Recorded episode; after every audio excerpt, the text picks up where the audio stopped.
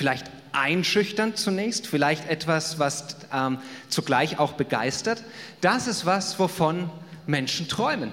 Eine Bestimmung zu haben. Die Grundfrage all unserer, ähm, für die, die es nicht wissen, ich bin im, im Gospelforum in Stuttgart tätig und das ist meine ganz große Ehre und Freude, jetzt schon seit vier Jahren die hauseigene Akademie zu leiten. Und da haben wir auch eine Vollzeitbibelschule dabei. Das sind, die meisten sind eher äh, jüngeren Semesters, aber wir haben auch Leute um die 70, die dabei sind. Und die allermeisten beschäftigt eine Frage, wenn sie sich anmelden für die Vollzeitbibelschule. Sie wollen wissen, was Gott mit ihrem Leben vorhat. Was ist die Bestimmung Gottes auf ihrem Leben? Und das ist eine ganz großartige Frage. Das ist das, wovon viele träumen, wovon wir vielleicht alle träumen, einen Unterschied zu machen in dieser Welt in unserem Einflussbereich zum Guten hin natürlich einen Unterschied zu machen. Ja, zum Schlechten hin ist leicht, da müssen wir nicht viel tun. Aber einen Unterschied zum Guten hin, das dürfen wir, davon sollen wir träumen. Und die meisten uns, von uns, würde ich fast sagen, wenn nicht alle, wir träumen noch immer zu klein. Aber ich weiß, jeder hat Träume. Und wenn ich dich frage, wovon träumst du? Du weißt, was als erstes direkt vor deinem inneren Auge jetzt hochkommt. Und lass mich ein kurzes Gebet sprechen, ja, bevor wir so richtig einsteigen. Vater im Himmel, wir danken dir, dass wir einem guten Gott dienen dürfen, dass wir von einem guten Gott geliebt sind, einem Gott, dem es wertvoll ist, was uns bewegt. Herr, und du siehst, was wir alle vor unseren inneren Augen haben, was unsere Träume sind, unsere Hoffnungen, und ich danke dir, dass du es wertschätzt, Herr. Und wir wollen es dir hinhalten und wissen, du wirst das Beste daraus machen. Du wirst es reinigen, du wirst es heiligen. Herr, und was von dir ist, wollen wir umso fester verfolgen und es uns nicht rauben lassen. Danke dafür. Amen. Okay, hey, vielleicht kennst du die Avengers. Nicht erschrecken, jetzt kommt ein Bild. Bei manchen schlägt das Herz höher aus Freude, andere haben vielleicht gleich Angst, dass es das Neuheitentum hier einzieht in der Gemeinde. Hey, du musst sie gar nicht mögen, aber du solltest sie kennen. Das, der letzte Teil einer 22-teiligen Filmreihe ist, stand jetzt der erfolgreichste Film aller Zeiten. Ja, egal ob uns das gefällt oder nicht, der erfolgreichste Film aller Zeiten. Diese Filme bewegen Menschen in einem ganz, ganz hohen Maße. Und ich will jetzt gar keine Werbung machen dafür, aber dich einfach mal nur kurz so mit hineinnehmen, was du da siehst, was für Figuren und was für Geschichten auf diesem Bild abgebildet sind. Das sind alles beispielhafte Charaktere eines fiktiven Heldenuniversums. Ja? Helden, die die Menschen imponieren, die Geschichten, die inspirieren, die Menschen motivieren. Menschen und Halbmenschen und gar keine Menschen, die die Welt retten. Und zugleich, und das macht sie für viele so sympathisch, jeder einzelne von ihnen hat hinter seinem Superheldencharakter eine Story, eine Lebensgeschichte, die meistens gekennzeichnet ist von Schwäche und Zerbruch, was es für viele leichter macht, sich mit ihnen zu identifizieren, seine Figur da drin zu finden. Die meisten von ihnen kamen nicht als Superhelden zur Welt, bis auf den Typen ganz rechts. Den kennen wir von der nordischen Mythologie her, den Thor. Das ist in diesem Filmgeschichte, ist es ein Außerirdischer, der auch Thor heißt, hat Superkräfte. Ähm, aber innerhalb seiner Familie ist es gekennzeichnet von Verrat, von Zerbruch, Captain America, der Typ mit dem Schild da hinten, dieser Strahlemann. Ähm, ja, äh, ein oder zwei, glaube ich, haben schon gesehen, haben schon mal was mitbekommen ne, von Avengers. Seine Jugend, seine Vergangenheit ist geprägt von Hohn und von Spott. Und durch ein Experiment durchlief er eine Wandlung, dass er so Strahlemann ist, wie er jetzt aussieht, aber er befindet sich in einer Welt, in der er nicht mehr zurechtkommt, die er nicht mehr versteht. Die Lady in Schwarz hier vorne, vielleicht die tragischste Geschichte von allen, eine Frau ohne Superheldenkräfte, aber eine Elitesoldatin, die schon als junges Mädchen dazu gebrochen und geformt wurde und deren Leben durch den Willen anderer vorgezeichnet war. Der mit der Augenklappe in der Mitte hinten, Figur heißt Nick Fury, ein, ein großartiger, ein ermutigender, ein selbstloser Leiter und dennoch in hohem Maße grenzwertig manipulativ unterwegs. Iron Man hier vorne, der im roten Anzug. Ja, Okay. ja, Amen ist das falsche Wort, ne? Ich verstehe. Aber ein steinreicher, ein schlauer Playboy, den er spielt, der auf die harte Tour lernen muss, mit dem unglaublichen Potenzial, seine Ressourcen, die ihm in die Wiege gelegt wurden, richtig umzugehen. Das ist seine Geschichte. Schließlich der Typ ganz hinten links, als Mensch Bruce Banner, ein Mann, der so lieb sein kann, aber der zum Monster wird, zum Hulk, sicher kennen den einige, wenn er provoziert wird. Ja, seine Wandlung hatte auch im Film einen Unfall als Ausgangsort. Ein Mann, der sein Temperament nicht im Griff hat und der letztlich daran zerbricht und sich selbst in die Isolation treibt, weil er es nicht ertragen kann, Menschen in seiner Zügellosigkeit zu verletzen. Und ganz links unten, das ist wahrscheinlich der normalste von allen, verheiratet, zwei Kinder, muss sich zu Hause viel um praktische Angelegenheiten kümmern, auch ohne Superheldenkräfte. Alles sind sie innerhalb dieses Films irgendwie Superhelden und doch auf der anderen Seite so normal. Und sie alle haben trotz ihres Zerbruchs Potenzial und Gaben, mit denen sie lernen müssen, richtig umzugehen. Darum geht es in diesen Filmen. Durch Zerbruch reifen sie weiter, ähm, durch Unfälle, Verlust, wenn sie lernen und in Filmen tun sie das Stück für Stück, ihre Vergangenheit auf die richtige Art und Weise zu bewältigen. Sie wachsen an ihren Aufgaben und sie alle ereilt aufgrund ihrer Lebensgeschichten und ihrem Potenzial eine Berufung, eine Bestimmung, die so krass ist, dass sie sogar Kostüme für sich haben ja, und neuen Namen bekommen. Kannst du mir überlegen, was wäre dein Superheldenname in diesem Universum? Oder frag deinen Ehepartner, ja, dem fällt bestimmt ein Name ein. Aber wisst ihr, bei aller Inspiration, ja, die solche Filme Menschen geben mögen, und so sehr es begeistert, am Ende ist das nicht echt. Am Ende ist das alles nicht das wahre Leben. Ja, auf der Leinwand ist alles larger than life, im wahrsten Sinne des Wortes. Und das hilft Menschen zu träumen zwar, aber es ist nicht das Leben. Das funktioniert nicht in echt. Diese Superhelden gibt es so nicht wirklich. All die Gesichter, die du siehst, das sind am Ende Schauspieler und ihre Bestimmung und Berufung mag es sein, diese Superhelden zu spielen. Aber deine Aufgabe ist es nicht, einen Helden zu spielen, sondern, ich will es mal bewusst so überspitzt auch sagen, ein Held zu sein. Und zwar ein Held Gottes. Was, ich, was sicher anders aussehen mag, als wir es hier vor Augen haben. Sicher ohne Kostüm, Deine Hautfarbe verändert sich auch nicht. Du wirst nicht grün, wenn du in deine Bestimmung kommst. Aber auch du hast eine Bestimmung über deinem Leben. Und von dieser Bestimmung möchte ich heute gerne etwas berichten. Und sie mag auf den ersten Blick gar nicht so spektakulär aussehen, wie die Bestimmung der Avengers vielleicht auf der Leinwand. Ja, die durch Berufung durch einen Leiter, einen Boss aktiviert wird und ins Leben kommt. Aber auch deine Bestimmung ist es, diese Welt zu retten. Zumindest ein Teil davon, auf den du Einfluss hast. Und wenn du dich fragst, ja, wie wohl die konkrete Bestimmung Gottes über deinem Leben aussieht, und ich weiß, dass du dich das fragst, weil jeder von uns sich das immer wieder fragt, ob ich in dem Bild, ob ich in, ja, du kannst es auch anders ausdrücken, Herr, bin ich im Zentrum deines Willens über meinem Leben? Oder gibt es irgendwas, wo ich nicht in deinem Willen bin? Das ist die Frage nach deiner Bestimmung, die du stellst, nur anders ausgedrückt. Und ich glaube, es ist meine Hoffnung, mein Gebet, dass du am Ende dieser Predigt einen klareren Blick darauf haben wirst. Ich möchte heute über das, eigentlich über das Fundament, über die Basis, über die Grundbestimmung deines Lebens sprechen. Die Grundbestimmung oder vielleicht die Grundbestimmungen Gottes über deinem Leben. Da mag durchaus noch etwas Spezielles sein, was Gott für dich hat, ähm, was auf dieser Grundbestimmung aufbaut. Aber zuvor, denke ich, sollten die Basics klar sein und die sind schon so unglaublich kraftvoll, damit allein retten wir schon die Welt, wenn wir darin leben. Und ich bin überzeugt, wenn es etwas Besonderes gibt, was Gott für dich hat, dann wird es erst recht und dann zutage treten, wenn du ganz in das hineinkommst, was da grundsätzlich schon über deinem Leben steht. Ich nenne sie mal Grundbestimmungen. Das sind ganz allgemeine Säulen des Lebens, die wir aus der Bibel, vor allem aus dem Alten Testament heraus schon erkennen.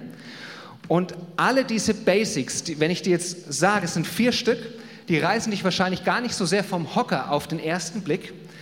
Ähm, aber genau darin könnte der Hase im Pfeffer liegen, nämlich dass wir das als selbstverständlich wahrnehmen, was eigentlich als eine aktive, bewusste Bestimmung Gottes gegeben ist. Dass wir das als solche vielleicht gar nicht mehr erkennen und als solche auch nicht mehr wertschätzen, eben weil es so selbstverständlich für uns ist. So vier Grundbestimmungen hat der Mensch, vier Grundbestimmungen hast auch du, die im Alten Testament schon breit erkennbar sind, mal versteckt, mal offen. Die vier lassen sich nicht wirklich voneinander trennen, sie überlagern sich oft, aber weil wir sie halt einzeln anschauen wollen, betrachten wir sie nacheinander. Eine kurze Überzeugung vorweg, das ist ganz wichtig, Das sage ich immer wieder gerne an, an solchen Stellen. Es mag außerhalb der Bibel ganz verschiedene Theorien darüber geben und Ideen, wie die Welt und der Mensch entstanden sind. Die Bibel kennt darauf nur eine einzige durchgehende und breit bezeugte Antwort und auch die baut auch deine Bestimmung auf. Gott, der Schöpfer des Himmels und der Erde und des Menschen. Darauf baut auch alle Bestimmung und Berufung des Menschen aus, auf. Und Gott hat uns in seinem Wort nicht im Unklaren darüber gelassen, dass wir erstens dazu bestimmt sind, zu leben. Die erste Grundbestimmung des Menschen ist zu leben und nicht dem Tod zu verfallen. Der Sinn des Lebens ist zuallererst Leben. Ganz zu Beginn schon in 1. Mose 2,7 ja, da bildete der Herr Gott den Menschen aus Staub vom Erdboden und blies Lebensatem in seine Nase. So wurde der Mensch ein lebendiges Wesen. So fing alles an. Und seither ist Gott unermüdlich damit beschäftigt, den Menschen vor dem vorzeitigen Tod zu retten. Es gibt einen guten Tod für den Menschen, auch in der Bibel. Den Tod nämlich, der eintreten darf, den ein Mensch sterben darf, den er nicht sterben muss aber den er sterben darf, wenn er sich im hohen Alter befindet, dann beendet er ein erfülltes Leben. Hoffentlich. Von Abraham lesen wir zum Beispiel, was wir auch von Isaak und von David oder von Hiob lesen. 1. Mose 25. Und Abraham verschied und starb in schönem Alter, alt und lebenssatt. Und er wurde mit seinem Vorfahren vereint. Hier hat der Tod nichts Schreckliches, da darf er kommen, ja, solange wir noch in dieser Welt sind. Es ist nicht gut, wenn Menschen lebenssatt und jung sind. Es ist auch nicht gut, wenn Menschen alt, aber nicht lebenssatt sind. Ich habe einen alten Mann begleitet, der ist ein bisschen begleitet, der ist mit fast 90 gestorben und sein letzter Satz war, war es das jetzt? Wie tragisch, wenn ein Leben so endet mit diesem Satz, war es das jetzt? Alt und lebenssatt, das ist ein biblisch guter Tod für den Menschen. Abgesehen davon aber, und das ist wichtig auch für diese Generation, fehlt der Bibel jegliche Glorifizierung des Todes. Jegliche irgendwie Schönrederei, jede Mystifizierung. Der Mensch ist dazu bestimmt zu leben und du bist dazu bestimmt zu leben. Das ist der Wille Gottes von Anfang an. Ähm, er gibt sogar Gebote letztlich den Menschen, die dazu, nur dazu da sind, das Leben zu schützen, das Leben zu fördern. Und es gibt nichts Verdrehteres in dieser Welt, als wenn Menschen ihrem Leben selbst ein Ende setzen wollen. Das geht gegen die innerste göttliche Grundbestimmung, die Gott dem Menschen gegeben hat, zu leben. Ich habe es wieder gesehen jetzt, oder ich war nicht live dabei, als meine Zwillinge zur Welt kamen, aber die Ärzte sagten nach dem Kaiserschnitt, sie haben beide sofort von selbst geatmet, geschrien. Sie wollen leben von Anfang an. Und jedes Leben ist gebeutelt von Krisen, das wird in deinem Leben auch so sein. Und ich möchte einfach sagen, auch du bist bestimmt zu leben. Weißt du, dein Leben, unser aller Leben, ich hoffe, das ist nicht so bekannt, wenn ich das bringe, ähm, jeder von uns, deine Existenz hat begonnen, vor, vor, bei manchen ist es schon länger her, bei anderen nicht ganz so lang, warst mal ein klitzekleines Spermium, irgendwann. Und warst unterwegs mit Millionen Konkurrenten zur Eizelle deiner Mama. Und ihr alle seid gerannt wie blöd. Und du hast es geschafft. Du hast gewonnen. Ja, egal wie umkämpft deine Existenz heute sein mag, du hast begonnen mit einem Sieg. So wer heute nicht mehr leben will, dann frage ich dich, warum bist du damals so gerannt? Du hast mit dem Sieg begonnen und dein Leben wird auch mit dem Sieg enden, wenn du bei Jesus bleibst. Aber bevor es so weit kommt, dass wir zu Jesus gehen, bist du davor schon dazu bestimmt, in dieser Welt zu leben. Und nun stellt sich eben die Frage nach dem konkreten Wozu. Wozu leben wir? Als zweites bist du dazu bestimmt, zum Lieben des Mitmenschen. Auch das eine Grundbestimmung des Menschen. Du bist dazu bestimmt zu lieben und allen Hass zu überwinden und das von Anfang an. Wenn, wenn Jesus sagt zum Beispiel, ich glaube, den Vers habe ich hier nicht mit auf der Folie, äh, Matthäus 5, Vers 43, ihr habt gehört, dass gesagt ist, du sollst deinen Nächsten lieben, aber deinen Feind sollst du hassen. Weißt du, nirgendwo im AT lesen wir davon, dass Gott Israel gebietet, den Feind zu hassen, sondern das ist ein Mindset, was zur Zeit Jesu umging und das ist es, was Jesus konfrontiert. Ähm, ja, dass es nicht darum geht, sich irgendwie im bewaffneten Widerstand gegen Rom zu erheben. Schon im Alten Testament, es ist voll von Geboten, die den Menschen dabei helfen und ihm Orientierung geben, auch den Feind, den Fremdling zu lieben, der, der zum eigenen Haus, zum Stamm, zum Volk gehört, sowieso. Ja, auch Paulus sagt das. Besonders den Hausgenossen Gottes sollen wir Gutes tun. Du sollst nicht töten. In diesem Gebot kommt schon so viel rüber vom Herzen Gottes. Gemeint ist nicht nur, du sollst nicht töten, sondern im Sinne des, des alttestamentlichen Gesetzes ähm, oder die zehn Gebote generell, das sind ja immer nur Spitzensätze formuliert. Das heißt, wenn es dort heißt, du, du, sollst nicht töten, heißt das nicht, dass alles, was du irgendwie deinem Nächsten an Negativen antun könntest, dass das bis zu dieser Grenze zum Töten irgendwie erlaubt sei. Ja, und erst dann, das, du darfst ihn halt nicht töten. Nein, sondern es ist der Spitzensatz. Jemanden zu töten ist die negativstmöglichste Lebensbeeinflussung, Beeinflussung, die du deinem Nächsten tun kannst. Das heißt aber, dass alles auf dem Weg dahin schon mit inkludiert ist ganzheitlich, das, das, das, das Leben des, ganz, des Nächsten ist dir ganzheitlich schützenswert und heilig zu halten. Denn es ist von Gott gegeben. Ganz lapidar in Micha 6, Vers 8. Gott hat, er hat dir kundgetan, Mensch, was gut ist und was der Herr von dir fordert. Nichts anderes als Recht zu üben und Güte zu lieben und in Einsicht mit deinem Gott zu gehen. Hey, letztlich auch da nochmal die Perspektive auf das Alte Testament. Ein Großteil der Gebote Gottes dienen schlicht zum möglichst gelingenden Zusammenleben der Menschen. Wir lesen davon, dass es geht um die Achtung der Würde jedes Menschen, um das soziale, um das soziale Leben, um das, den Schutz des Lebens vor, vor Unversehrtheit, vor körperlicher Unversehrtheit. Wir lesen von Respektierung, von der Sozialpflichtigkeit des Eigentums, sowie um Einhaltung von Rechts- und Friedensordnungen. Alles dazu hat Gott auch sein Gesetz mit auf die Spur gebracht. Und schließlich Jesus im sogenannten Doppelgebot der Liebe, Matthäus 22, du sollst den Herrn, dein Gott, lieben mit deinem ganzen Herzen und mit deiner ganzen Seele und mit deinem ganzen Verstand. Dies ist das höchste und erste Gebot. Das zweite aber ist ihm gleich, du sollst deinen Nächsten lieben wie dich selbst. An diesen beiden Geboten hängt das ganze Gesetz und die Propheten und daran hängt auch die gesamte Ethik des Alten wie auch des Neuen Testaments. Okay, Gott hat dich also dazu bestimmt zu leben und dies dazu, um die Menschen um dich herum zu lieben. Aber Gottes Bestimmung über deinem Leben geht noch weiter. Sie erstreckt sich auch auf die außermenschliche Schöpfung, so will ich es mal nennen. Ebenso bist du bestimmt zum Beherrschen der Schöpfung. Der dritte Punkt. Und du denkst jetzt vielleicht, Herrschaft, ja, klingt ein bisschen arg archaisch, ist auch etwas, was stark missbraucht wurde natürlich in der Weltgeschichte. Ähm, du bist natürlich jetzt nicht zum alleinigen Weltherrscher berufen, ja? Das nicht.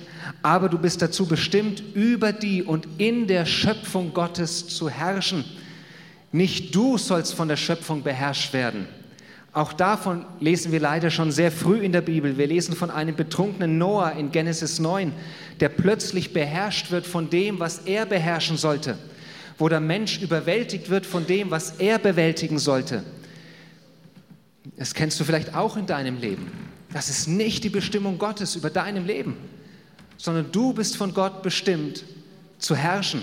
Hey, und auch dazu kam Jesus um dir dabei zu helfen. Dazu lebt auch sein guter Geist in dir. Und wo Jesus ist, ist Kraft, ist Leben. Wo Jesus ist, da bleibt nichts, wie es war. Das wissen wir alle in der Theorie, aber ich denke, viele hier können auch Zeugnis geben. Ähm, wenn Jesus kommt, dann ändern sich die Dinge zum Guten hin, wenn wir ihm Raum geben. Du bist dazu bestimmt, über die und in der Schöpfung zu herrschen, dort, wo du stehst. Gott schuf den Menschen zuallererst gezielt dazu, um über die Flora und über die Fauna und überhaupt über die ganze Schöpfung zu herrschen. Auch ein bekannter Text, 1. Mose 1 ab 26. Und Gott sprach, lasst uns Menschen machen als unser Bild, uns ähnlich. Sie sollen herrschen über die Fische des Meeres und über die Vögel des Himmels, über das Vieh und über die ganze Erde und über alle Kriechtiere, die sich auf der Erde regen. Und Gott schuf den Menschen als sein Bild. Als Bild Gottes schuf er ihn, als Mann und Frau schuf er sie. Und Gott segnete sie und sprach zu ihnen, seid fruchtbar und mehrt euch und füllt die Erde und macht sie untertan und herrscht über die Fische des Meeres und die Vögel des Himmels und über alle Tiere, die sich auf der Erde regen. Guck mal, wie oft hier im Zusammenhang, unmittelbaren Zusammenhang mit der Erschaffung des Menschen von Herrschaft die Rede ist. Nach dem Bild Gottes wurden wir, wurdest du geschaffen, was meint, wir sind quasi wie Herrscherabbilder des größten aller Herrschers, Gott selbst, auf diese Erde gesetzt, um in seinem Sinne zu herrschen und die Erde zu verwalten.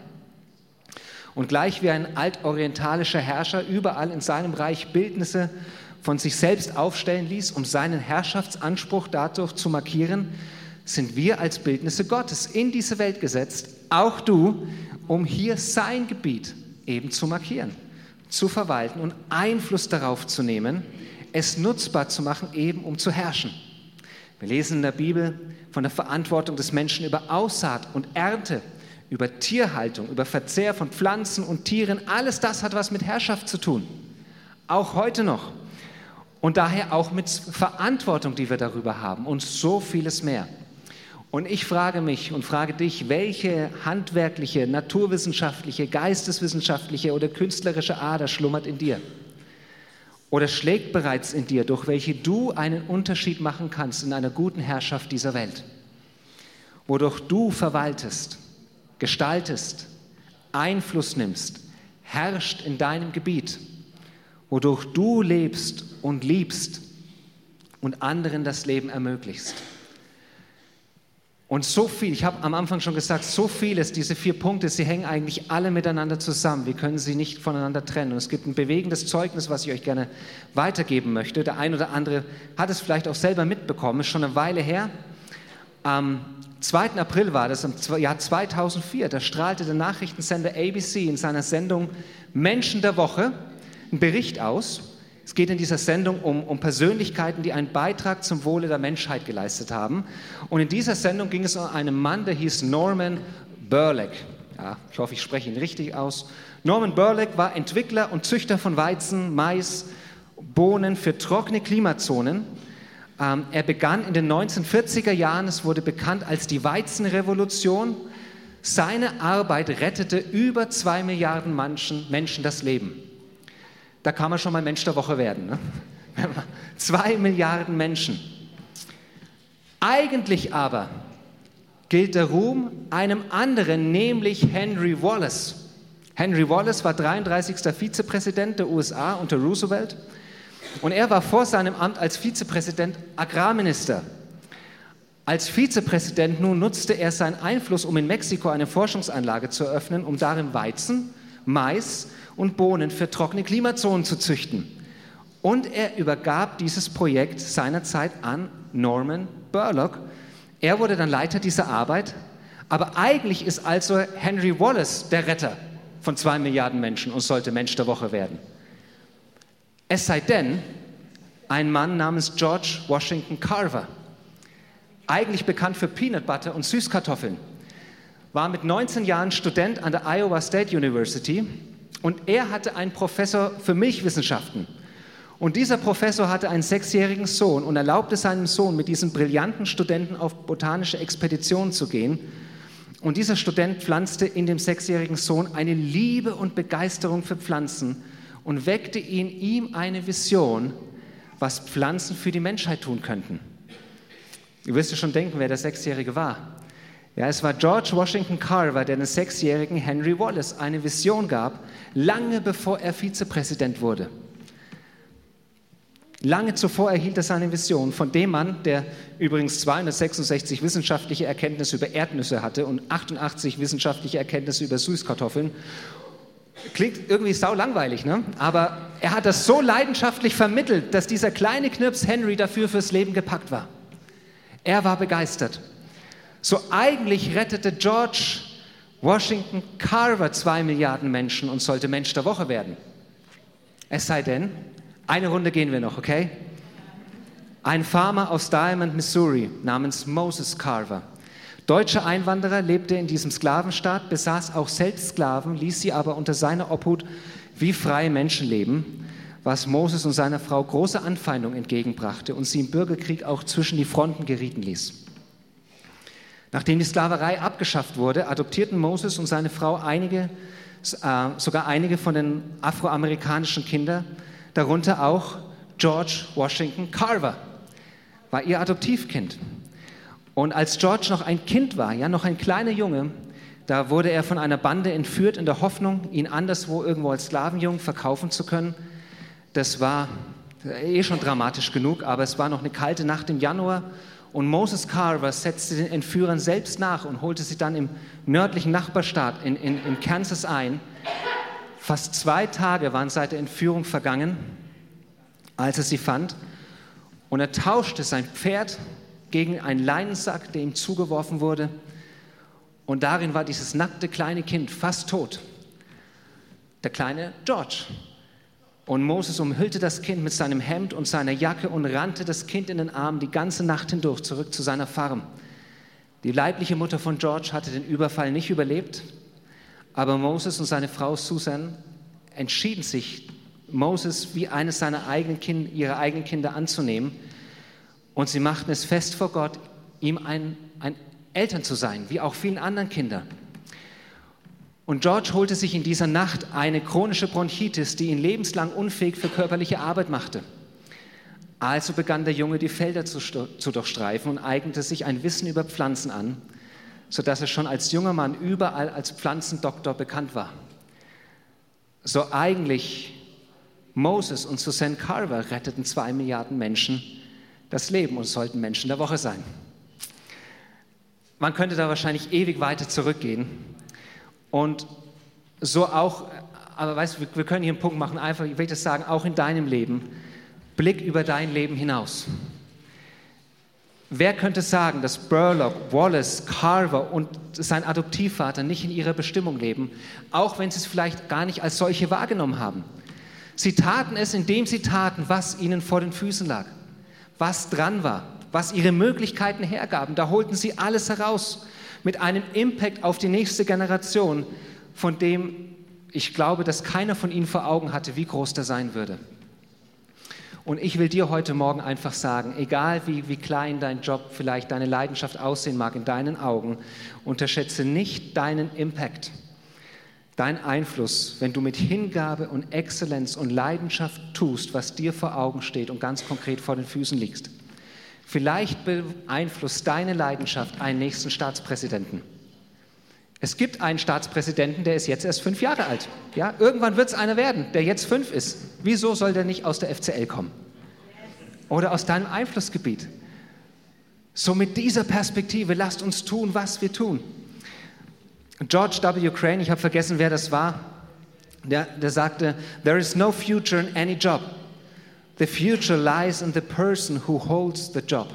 Es gibt keine Zukunft in irgendeinem Beruf oder irgendeine Berufsbranche, sondern immer nur in den Menschen, die diese Berufe ausüben. In ihnen liegt die Zukunft.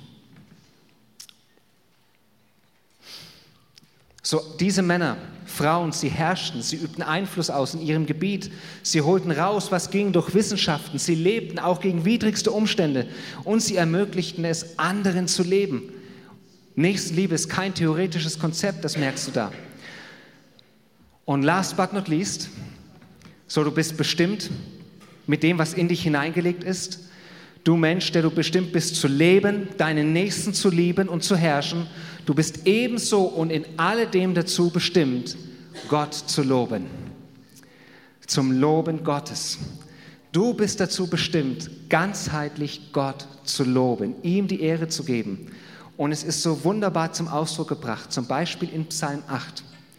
Ja, ein Mensch, der hier betet, der durchaus seine eigene Überlegenheit in der Welt erkennt und sie dabei aber nicht im Selbstrum zur Sprache bringen kann, sondern nur indem er Gott dafür Anerkennung, Ehre und Lobpreis schenkt. Lass uns diesen wunderbaren Psalm einmal lesen. Ähm, ich weiß gar nicht, habe ich, ja, da ist er, wunderbar. Dem Chorleiter nach der Gittit, wahrscheinlich ein Vorfahre der Gitarre. Ja. Ein Psalm von David. Herr unser Herr, wie herrlich ist dein Name auf der ganzen Erde, der du deine Hoheit gelegt hast auf die Himmel.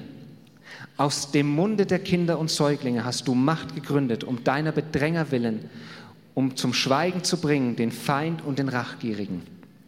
Wenn ich anschaue deine Himmel, deiner Finger Werk, den Mond und die Sterne, die du bereitet hast. Was ist der Mensch, dass du sein gedenkst? Und des Menschen Sohn, dass du dich um ihn kümmerst. Denn du hast, ihn weit, äh, du hast ihn wenig geringer gemacht als Engel. Mit Herrlichkeit und Pracht krönst du ihn. Du machst ihn zum Herrscher über die Werke deiner Hände. Ja, du machst ihn zum Herrscher. Alles hast du unter seine Füße gestellt. Schafe und Rinder, allesamt und auch die Tiere des Feldes, Vögel des Himmels und Fische des Meeres, was die Pfade der Meere durchzieht. Herr, unser Herr, wie herrlich ist dein Name auf der ganzen Erde. Gewiss ist es dir aufgefallen, Vers 2 und Vers 10 sind dieselben. Herr, unser Herr, wie herrlich ist dein Name auf der ganzen Erde. Letztlich rahmt das überragende Lob Gottes alles, was der Mensch ist und tut. Und die Bestimmung zum Loben Gottes, also zum dankbaren Dialog mit dem Schöpfer, wird in Psalm 8 deshalb nicht in einer, ähm, von einer selbstzentrierten Überhöhung des Menschen wegen seiner tollen Fähigkeiten verdrängt, die er wirklich hat, ja? sondern weil er seine eigene Hilfsbedürftigkeit vor Gott im Auge behält. Er weiß um seine Abhängigkeit und wir tun gut daran, das auch nicht zu vergessen. Es gibt einen ganz einfachen Test, den kann jeder mal für sich selber machen. Weißt du, woran du, woran wir erkennen können, ob wir vergessen haben, wie bedürftig wir vor Gott sind? Spannenderweise gibt es im, im Alten Testament auch das in großer Breite, besonders bei den Propheten zu erkennen.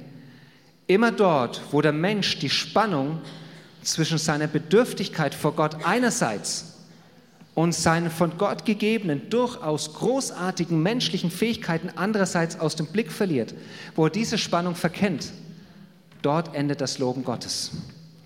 Wo der Mensch denkt, ich kann es selbst, ganz allein. Dort, wo der Mensch denkt, ich bekomme es selbst gerockt, stolz.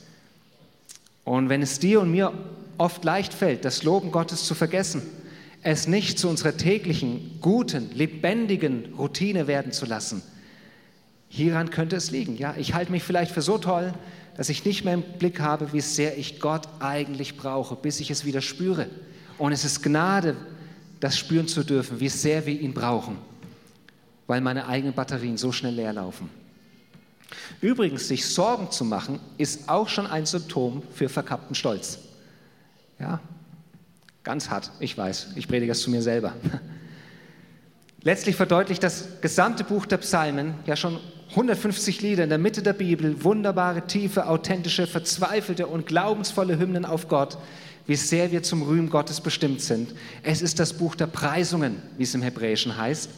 Erst im Lobpreis, im unmittelbaren Gegenüber zu Gott, lebt der Mensch ganz sein Menschsein, wo er seinen Schöpfer anblicken kann. Lebst du ganz dein Menschsein, wozu du bestimmt bist, da lebst du deine Bestimmung in höchster Vollendung. Gott die Ehre zu geben.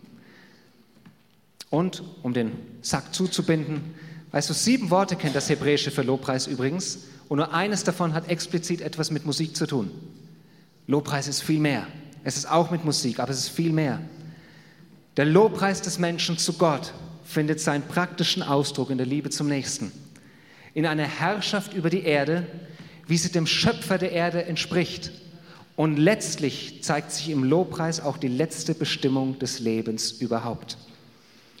Du bist dazu bestimmt, in dieser Welt zu leben, aktiv zu leben, nicht es nur passiv hinzunehmen, deinen Nächsten zu lieben, in der Schöpfung zu herrschen, Einfluss zu nehmen und ebenso Gott in alledem zu loben. Elisa, wenn du magst, darfst du mit deinem Team schon noch nach vorne kommen. Ich möchte gerne uns noch einfach in ein, auch in, in, ja, in ein Gebet mit hineinführen.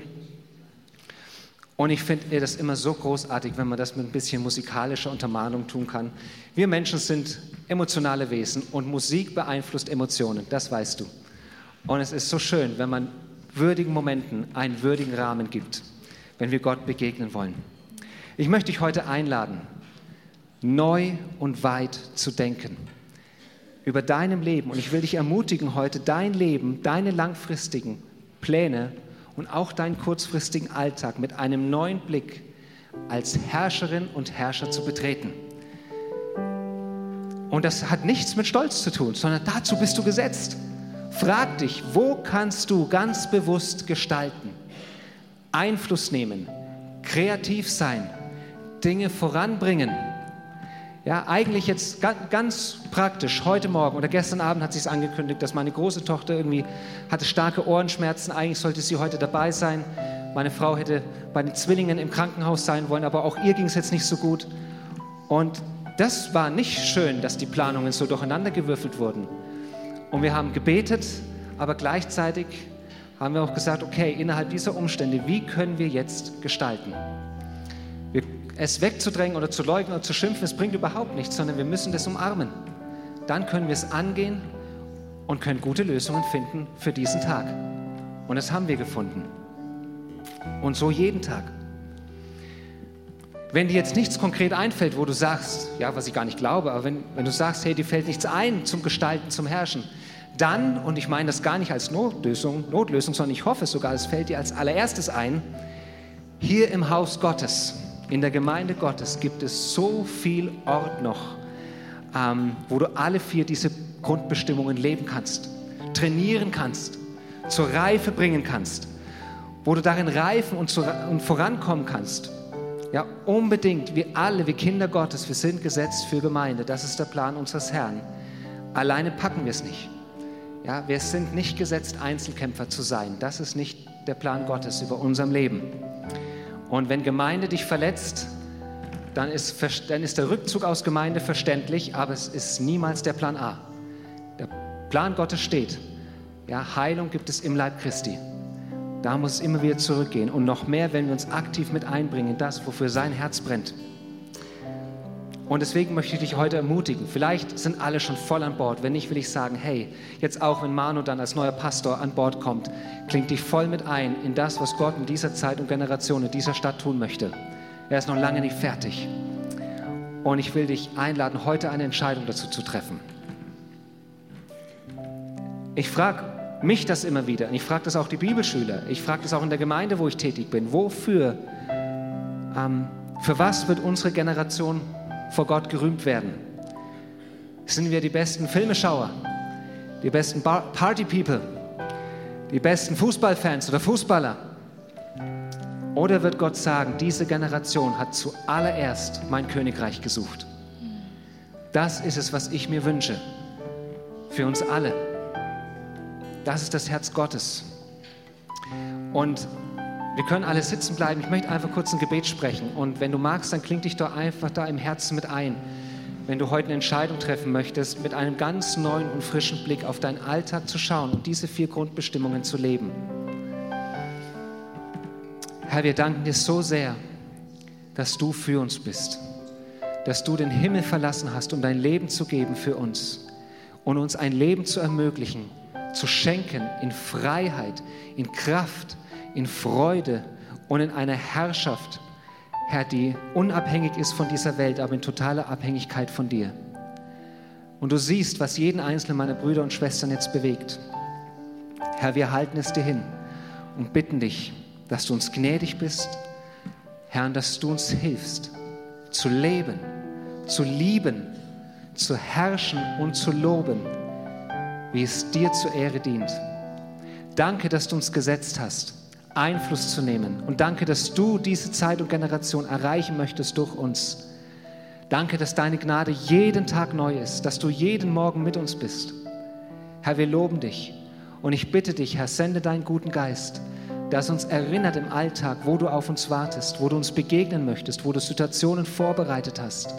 Herr, ich bete gegen alle, äh, gegen alle Entmutigungen, Herr, dass wir sie entlarven und dass wir sie in deiner Kraft überwinden. Herr, ich bete, dass wir mehr glauben, was du über unserem Leben sagst, als was andere über unserem Leben sagen oder wir selbst über unserem Leben denken.